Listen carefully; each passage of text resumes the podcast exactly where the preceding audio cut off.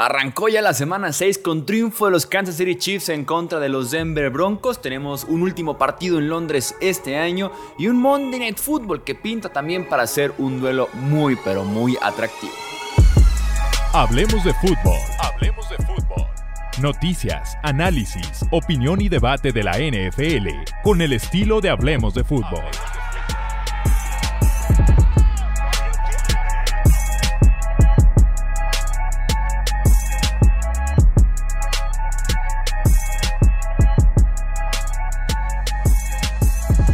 ¿Qué tal amigos? ¿Cómo están? Bienvenidos a una edición más del podcast Hablemos de Fútbol. Yo soy Jesús Sánchez y tenemos picks. Tenemos picks, tenemos pronósticos de la semana número 6 ya. Platicar antes también de lo que fue el Thursday Night Football entre los Chiefs y Broncos. Triunfo ahora sí que rapidísimo, 19 a 8, no me acordaba ni el marcador. 19 a 8 de Kansas City en contra de Denver, un partido prácticamente para el olvido de esos jueves por la noche muy jueves por la noche, incluso por momentos estuvo mucho mejor el béisbol de grandes ligas, la serie entre Phillips y Braves. Eh, destacar del partido. Esta ofensiva de los Denver Broncos, si no en el partido, llevaba cero puntos casi al final del último cuarto. Fue una última cero ofensiva la que tiene Denver que rescata por ahí la blanqueada en contra de Kansas City. Eh, creo yo que no solamente Podemos criticar el nivel de Russell Wilson, creo que también están quedando de ver incluso las armas ofensivas como los wide receivers Corland Sutton, Jerry Judy y también el llamado de jugadas y el diseño de las jugadas de Sean Payton ha sido decepcionante y fue un desastre lo que se vio en Arrowhead Stadium. Por parte de la ofensiva de Kansas City estaban jugando estaban jugando mucho, literalmente. O sea, en lugar de tomarse, creo yo, algunos momentos del partido un poco más serios, me daba la sensación de que estaban intentando cosas nuevas, viendo qué podía funcionarles a futuro, viendo qué se podía quedar en el playbook o no, o por lo menos daba esa sensación, porque estuvieron constantemente en zona roja, constantemente dentro de la 10 y se estaban yendo sin puntos por jugársela en cuarta oportunidad con una jugada de gol de campo sorpresa. Quien salvó el partido, de hecho, de alguna forma salvarlo fue Harrison Butker. Dos grandes patadas, una de 60 yardas al final del segundo cuarto y otra de cincuenta y tantas yardas para cerrar el partido, ahora sí para ponerle ya punto final al final del último cuarto. Pero sí decía, como, como les decía, eh, Kansas City de alguna forma como muy juguetón en ese sentido, en lugar de poner el partido ya en el congelador, ya despedirse de los Broncos, pero bueno, los dejaron vivir un poquito más de lo que deberían. Al final de cuentas, triunfo muy, muy sobrado, aunque el marcador realmente no indique eso. Por ahí grababa unas cápsulas para TikTok, para Instagram y demás, en el que se pueden dar cuenta y les recomiendo fijarse en ese sentido, en ese aspecto con los chips. Desde el 2019, semana 7, que retiraron del playbook el coreback sneak o hacerla personal con el coreback. ¿Por qué? Porque justamente en un partido en contra de los Broncos, Mahomes se lesiona una jugada así de la rodilla y desde entonces Andy Reid anda viendo qué puede inventarse para evitar hacer el coreback sneak. Les hizo falta dos veces en este partido, me acordé mucho porque justamente fue un jueves por la noche en contra de los Denver Broncos, coincidió casi la semana, hablando de semana 6, en aquel momento fue la semana 7, eh, y me acordé de eso y sí dije, vamos platicando la anécdota de por qué Kansas City no corre el quarterback sneak y que tanta falta le hace por momentos. También le hace falta, creo yo, más presencia ofensiva, eh, más explosividad, más protagonismo por parte de sus wide receivers. Me gustaría ver más del novato Rashid Rice que es un wide receiver de segunda ronda y que en cuanto él toque el ovoide se siente como que es el wide receiver más talentoso, más especial, con la combinación de tamaño, físico y velocidad más diferente del roster de Kansas City, deberían buscar más a Rashid Rice en esa ofensiva. Vamos ahora sí entonces con el resto de la semana número 6, como les decía en el intro, tenemos nuestro último partido en Londres de este año en el estadio del Tottenham Ravens en contra de Titans, nuevamente 7 y media de la mañana, hora del centro de México. Y que por cierto, como les decía, último partido en Londres. Y la NFL está viendo la posibilidad que a partir ya desde el 2024 tener un partido adicional internacional. Se habla de Madrid o se habla de Brasil. Brasil lo menciono Brasil porque hay diferentes ciudades, con España solamente es Madrid la única opción, ya sea el Metropolitano, casa de Atlético, o el Bernabéu, casa del 14 veces campeón de la Champions League, rey de Europa, el Real Madrid. No nos desviamos mucho, platiquemos de este Ravens en contra de los Titans. Eh, me pregunto si Tennessee tiene el poder ofensivo para poder hacerle daño a esta defensiva de Baltimore que se ha comportado bastante bien en este inicio de, eh, de temporada. Baltimore lo mencionaba el otro día en los Power Rankings, viaja desde el lunes Baltimore viaja desde lunes a Londres. Creo yo que fue un factor importantísimo en el Jaguars en contra de Bills el hecho de que los Bills viajan el viernes, o sea, dos días antes del partido, mientras que Jaguars llevaba ya 15 días básicamente en Londres. En el caso de los Ravens, ellos viajan desde lunes. En cuanto termine ese partido en contra de Steelers, regresan a Baltimore y de ahí se van a Londres desde el lunes, mientras que Titans apenas va a viajar este viernes a Londres. Creo yo que sí tiene que ver mucho, eso es un factor importante. La secundaria de Tennessee, cuando no le llegan al quarterback, puede ser expuesta. Creo yo que puede ser el caso también en contra de Lamar Jackson y ese grupo de wide receivers buscando venganza después de un partido apestosísimo en contra de los Steelers. La línea ofensiva de Indianapolis, por ejemplo, maniató, creo yo, a la línea defensiva de los Tennessee Titans. Commanders en contra de los Falcons. Se supone que la defensiva de Washington iba a ser la fortaleza de este equipo y ha sido muy, muy mala. Han permitido 30 o más puntos en los últimos cuatro partidos que, han jugado. Los esquineros, sobre todo el novato Manuel Forbes, han sido para el olvido, han estado jugando muy, muy mal. Mientras que Desmond Reader, y ojo con este dato, está invicto en casa, tanto en Atlanta con los Falcons como en Cincinnati la universidad. No ha perdido Desmond Reader desde la preparatoria jugando en casa. Este partido es en Atlanta y creo yo que pueden aprovecharse justamente de esa mala defensiva. Vamos con los Falcons. Vikings en contra de los Bears. Creo que es el partido más flojo de la semana. Vikings es favorito a pesar de que este partido es en Chicago, favorito en las apuestas y también en la comunidad, 71% yendo con los Vikings. Yo me voy con los Bears. Muy apretada decisión creo yo, pero me voy con Chicago. Creo que los Bears a la ofensiva han lucido bastante bien en los últimos dos encuentros. Se han como reencontrado finalmente con un buen nivel ofensivo. Los Bears sí cuentan con su wide receiver 1, a diferencia de los Vikings que no cuentan con Justin Jefferson. DJ Moore está encendidísimo. Y creo que los Vikings no dejan de dispararse básicamente en el pie en cada encuentro. Seahawks en contra de Bengals. Me parece los mejores partidos que tenemos esta semana 6. Ese creo que es el partido más atractivo que tenemos para ver en el primer horario del domingo. Porque tenemos, creo yo, dos equipos que creo que podemos considerar todos en el consenso buenos. Que tal vez por momentos se ven como equipos muy buenos, pero que no llegan todavía a ese muy, muy buen nivel, ¿no? O ese gran equipo. O esa élite de equipos. Pero creo yo que pueden aspirar de alguna forma a ser protagonistas en diciembre, en enero, ganar partidos de playoffs y demás. Todavía falta bastante, pero creo que el potencial está ahí para hacer un partido interesante entre Seahawks que vienen de semana de descanso y Bengals que vienen también de reencontrarse con lo que esperábamos tal vez la mayoría de ellos desde la pretemporada. Eh, Seahawks que viene de lucir muy bien, eso sí, en contra de Panthers y Giants, mientras que como les decía, Bengals viene también dar su mejor partido del año en contra, de alguna forma también un equipo cuestionable como son los Arizona Cardinals se viene duelazos, duelazos, duelazos individuales entre los cornerbacks de Seahawks y los wide receivers de Bengals, entre Devon Witherspoon, el novato, y Tariq Gulen por parte de Seattle, y Jamar Chase y T. Higgins, que parece que va a estar de regreso por parte de los Bengals. Confirmemos, por si acaso, en este partido que Joe Burrow está sano, que es el mismo Joe Burrow, que está muy cerca de ese Joe Burrow que conocemos, para que digamos para que podamos decir, ese de Arizona no fue solamente un espejismo, sí ya tenemos ese nivel de Burrow en, este, en esta temporada de NFL. Seahawks no tiene mucho pass rush, creo yo, para poder incomodar a Burrow, por eso voy con los Bengals, pero está muy apretado, creo yo, el pronóstico de este partidazo. Niners en contra de Browns. Este partido tal vez daba también para un pronóstico un poco más apretado de lo que podíamos ver, pero no va a ser así. Niners son favoritos por más de 7 puntos en las apuestas porque Deshaun Watson parece que no va a jugar este partido. Es probable que Watson no juegue. PJ Walker sería el coreback de los Browns, no sería el novato Dorian Thompson Robinson como lo fue en la semana 4. Se está poniendo caliente el tema de Deshaun Watson y Cleveland. Supuestamente, o según nos reveló Kevin Stefanski, el head coach de los Browns, Deshaun Watson había recibido la alta médica para poder jugar en la semana 4. Y los Browns contaban con eso. Deshaun Watson no se sintió muy bien en toda la semana, estuvo limitado en los entrenamientos, sale a calentar antes del partido y dicen, ¿sabe qué? No voy. Por eso, en contra de Ravens, entra el novato Thompson Robinson de bomberazo, le va fatal al pobre tipo porque no estaba listo para jugar, se enteró minutos antes de que iba a jugar básicamente este partido y le va fatal, ¿no? Pero insisto, Deshaun Watson tenía la alta médica del equipo antes de la semana 4. Se van a semana 5 los Browns, tienen bye week, tienen semana de descanso, semana libre.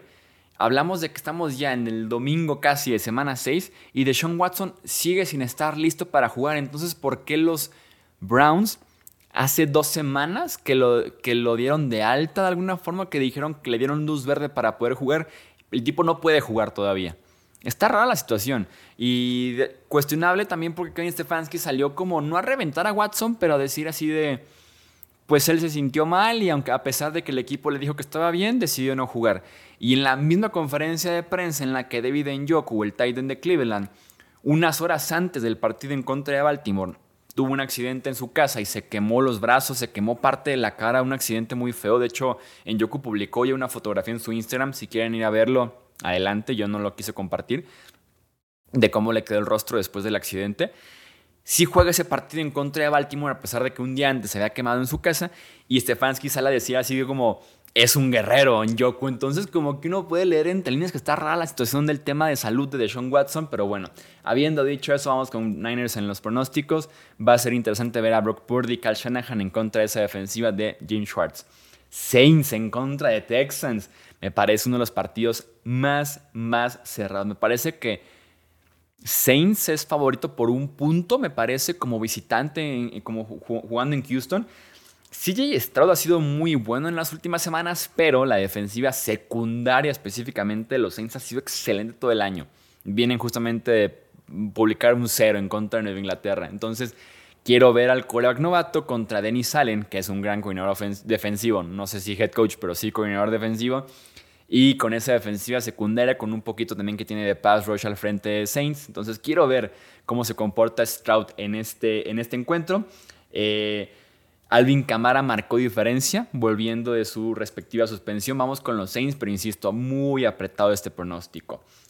Colts visitando a los Jaguars. Es el regreso oficial de la Minshew manía a Jacksonville a la franquicia que alguna vez vio a Garner Minshew y dijo, tal vez podríamos tener aquí un presente y futuro que al final de cuentas no se materializó, pero una franquicia que en algún momento confió en Garner Minshew, que se armó la Minshew manía, que la gente iba al estadio con su bandana, con sus lentes Ray-Ban de aviador y con su bigote, como era el estilo de Garner Minshew en ese momento, creo que hasta la fecha.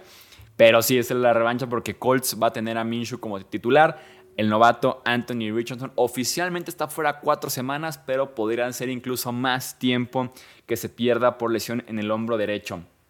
Jonathan Taylor la semana pasada jugó su primer partido del año, apenas tuvo seis acarreos y una recepción. Se espera que tenga más actividad en este partido.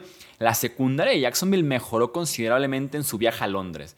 A Desmond Reader le pusieron una prueba fatal, un pick six, Siguiente pase, una intercepción. También se comportaron muy bien en contra de Josh Allen. Esa defensiva secundaria, si se presenta a jugar en contra de Minshew, van a hacerle también la vida imposible el domingo.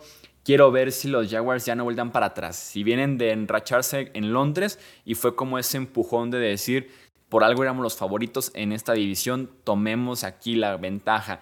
Ya le ganaron a los Colts en semana 1 en Indianapolis. Calvin Ridley estuvo imparable en ese partido. Vamos con los Jaguars.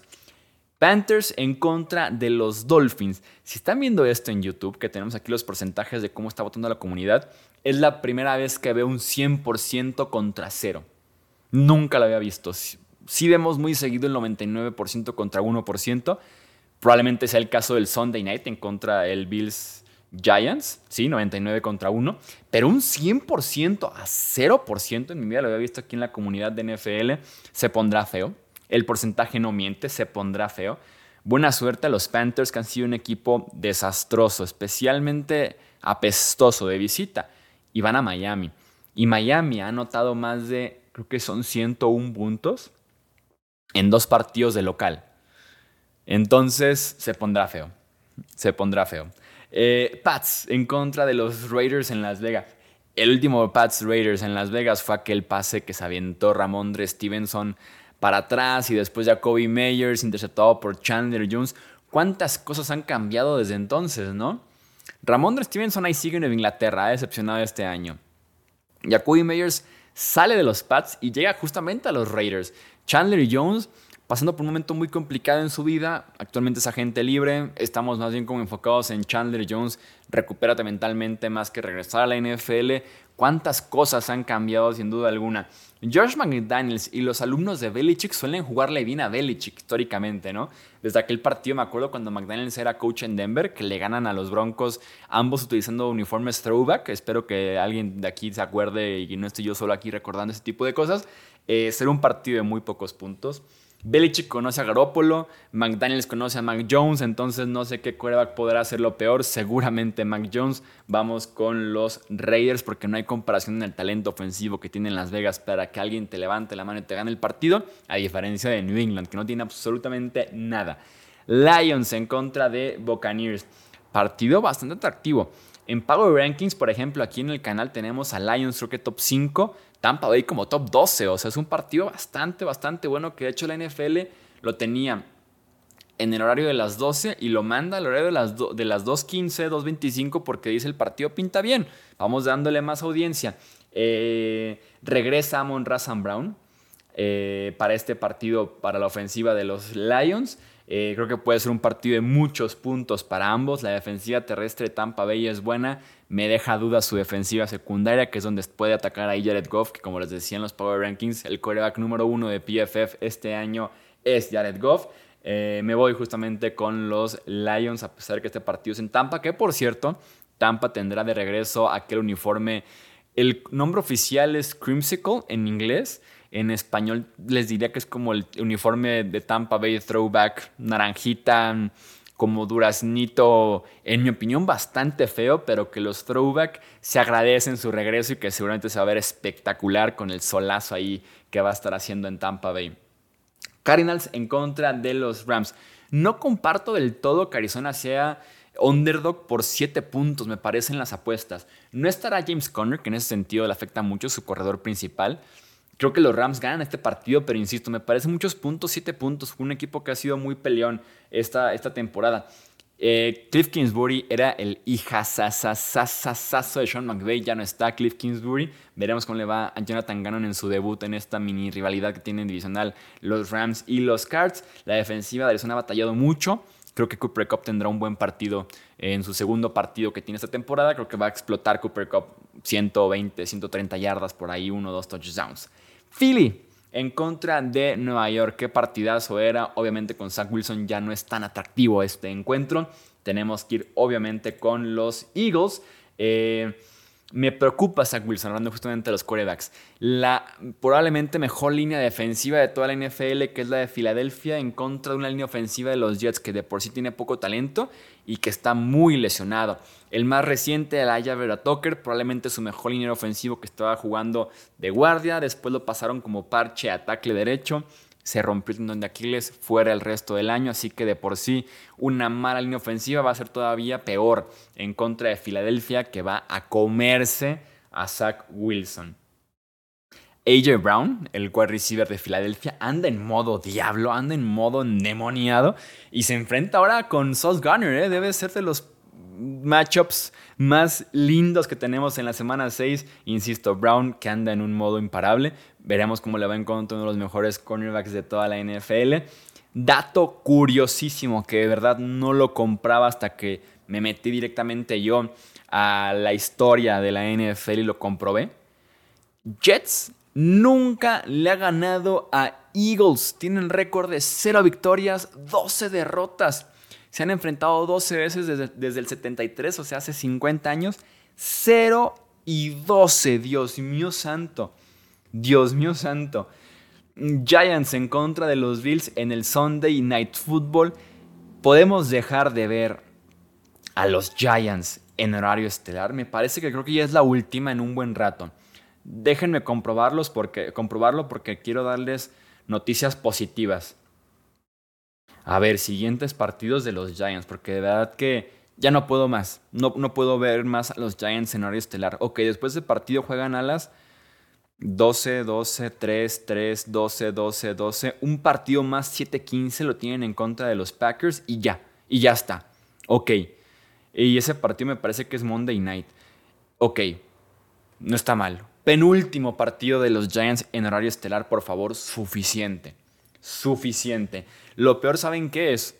Que probablemente ni siquiera veamos a Daniel Jones. Probablemente va a ser Tyrod Taylor, el quarterback de los Giants. Daniel Jones está lesionado del cuello.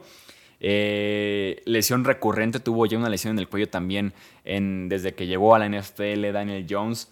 Esa línea defensiva de los Bills se la vivirá en el backfield. El mismo Jones decía que más que recuperarse o no del cuello, lo que estaban al pendiente de los doctores era que no recibiera tantos golpes en el siguiente partido para que no estuviera como tan sensible, que se agravara el asunto y demás.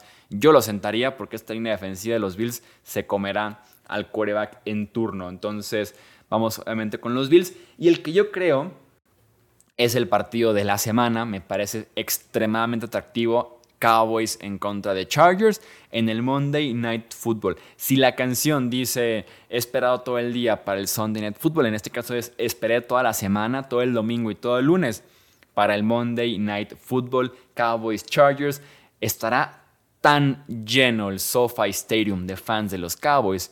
Yo creo que después de Texas, el estado que más fans de Cowboys tiene es California, pero sin lugar a dudas, va a estar atascado de fans de Cowboys este partido.